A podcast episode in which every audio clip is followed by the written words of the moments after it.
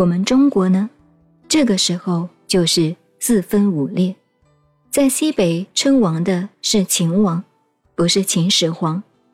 他用到秦始皇那个秦，秦就是支那，外国人叫惯了支那支那，现在变成支那，这是中国话，跟闽南话小偷的意思差不多。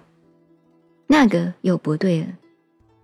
秦王叫做苻坚，苻坚就晓得鸠摩罗什法师学问道德修养声望太大了，在西北另外一个国家，派吕光带二十万大军到西北部去。他的任务，二十万部队，拿现在讲，带好大一个部队去，海陆空都派上了。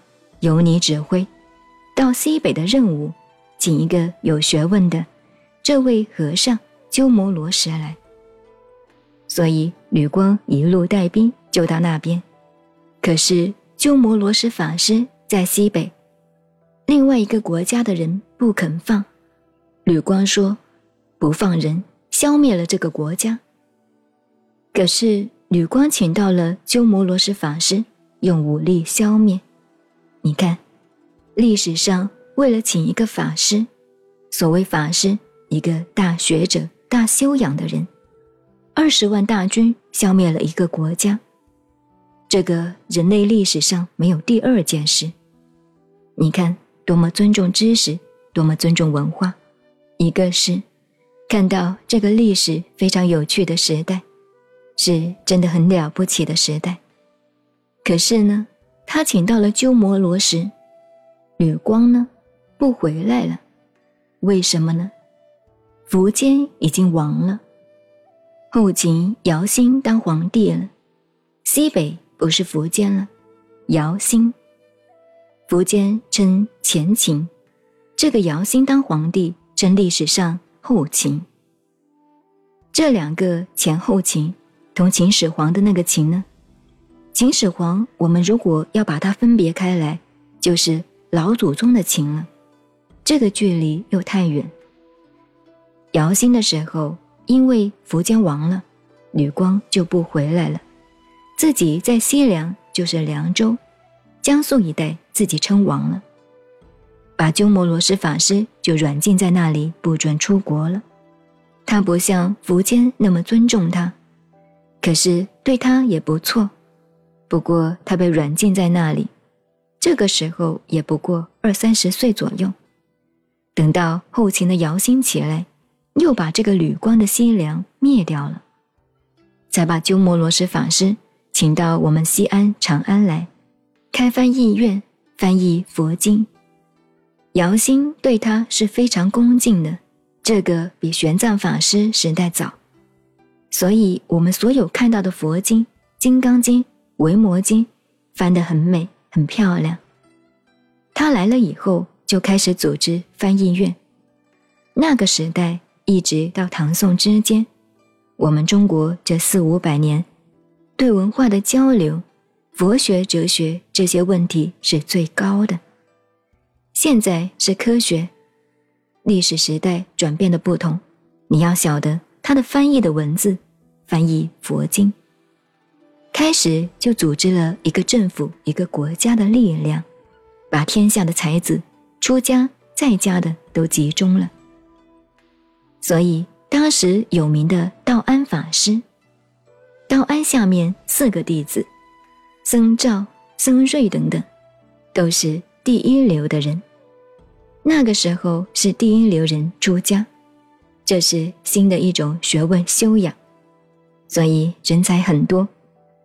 可是，在翻译佛经，有时候鸠摩罗什法师翻译的组织是科学的、民主的。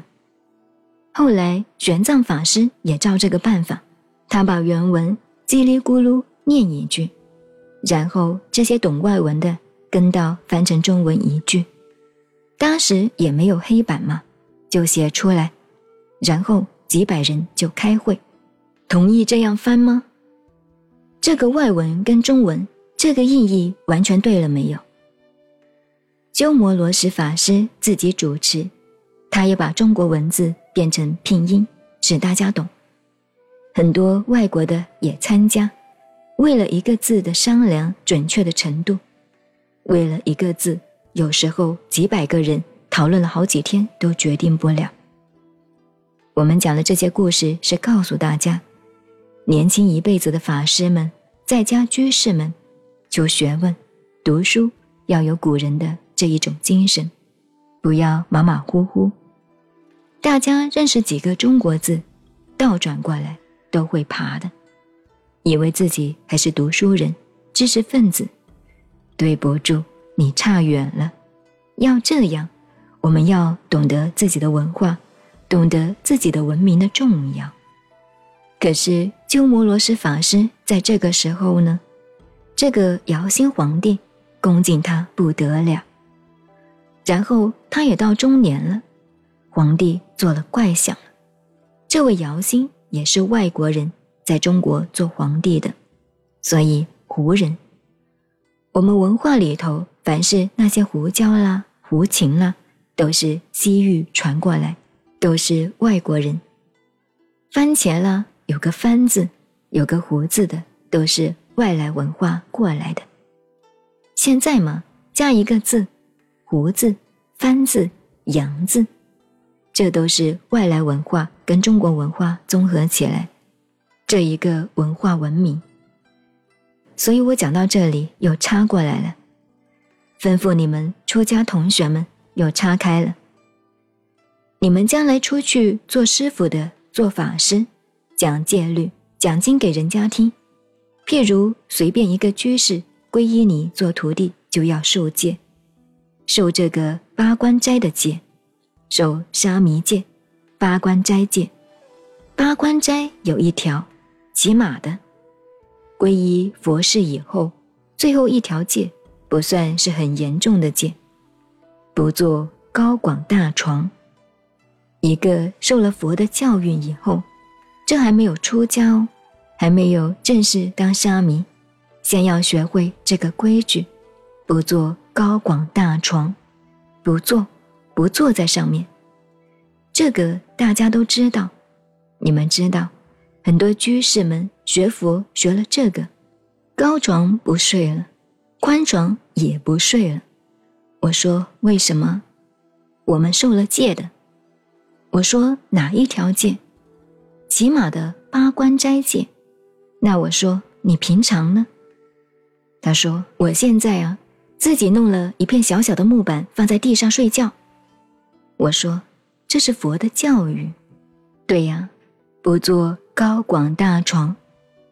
对我当年也听过这些法师受戒的师傅们都是这样教的，千错万错，错的一塌糊涂的错，就是文化不通，文字不通。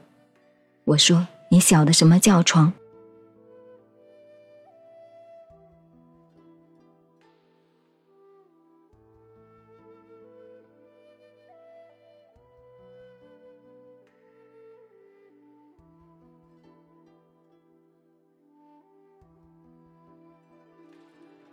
您现在收听的是南怀瑾老师的《南禅七日》，我是静静周恩，微信公众号 FM 幺八八四八，谢谢收听，再见。